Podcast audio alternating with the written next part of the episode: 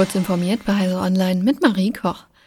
Das Mythoskop ist ein Online-Portal, das Informationen über antike mythologische Wesen zugänglich macht. Es wurde von einer Diplomdesignerin, Forschern und Studierenden der Martin-Luther-Universität Halle-Wittenberg entwickelt und befüllt. Das Ziel ist es, eine gute Übersichtlichkeit zu erreichen, ohne die Detaildichte oder größere Quellenlage zu opfern. Das Portal ermöglicht, bestimmte Figuren oder Wesen nach Typen, Gruppen und Quellen zu suchen und auf einer Weltkarte zu verorten. Das Mythoskop ist nicht das erste seiner Art. Es ist hervorgegangen aus dem Diplomprojekt von Designerin Anke Tornau. Diese erste Version wurde in Adobe Flash realisiert, das von aktuellen Webbrowsern nicht mehr unterstützt wird. Im Rahmen des Programms Digital Creativity des Landes Sachsen-Anhalts konnte das Projekt jedoch wieder aufgegriffen werden. Das Team arbeitet zudem an verschiedenen Lernmaterialien, die in der universitären Lehre und Schulbildung verwendet werden können.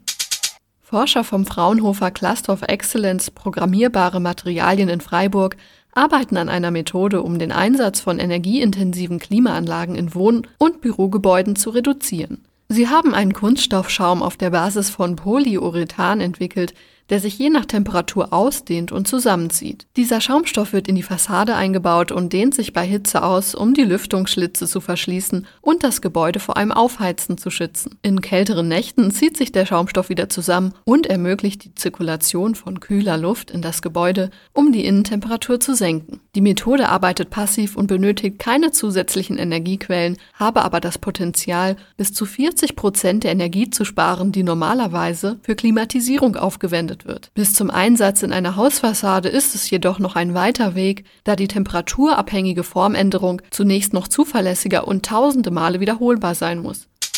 Apple könnte laut einem Medienbericht in einer Abkehr von der bisherigen Strategie Mac-Computer mit einem Touchscreen auf den Markt bringen. Der Konzern peile in Überlegungen das Jahr 2025 dafür an. Das schrieb der Finanzdienst Bloomberg. Allerdings gibt es keine endgültige Entscheidung dazu und die Pläne könnten noch gekippt werden, heißt es unter Berufung auf anonyme Quellen. Im Gegensatz zu vielen Windows-Notebook-Herstellern hat Apple bisher bei seinen MacBooks auf Touchscreens verzichtet. Die Argumentation war, dass Macs und iPads unterschiedliche Bedienkonzepte und Anwendungsbereiche haben. Apple-Gründer Steve Jobs war einer der größten Kritiker der Touch-Bedienung für Notebooks und PCs. Er vertrat die Meinung, dass Touch-Oberflächen nicht vertikal sein sollten, weil einem nach längerer Zeit der Arm abfallen würde.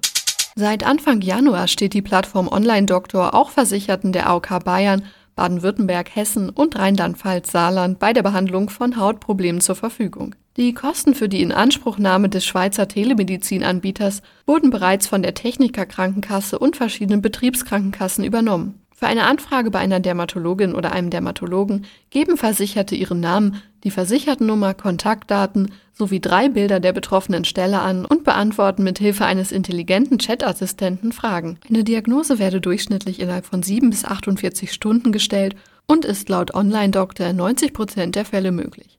Diese und weitere aktuelle Nachrichten finden Sie ausführlich auf heise.de.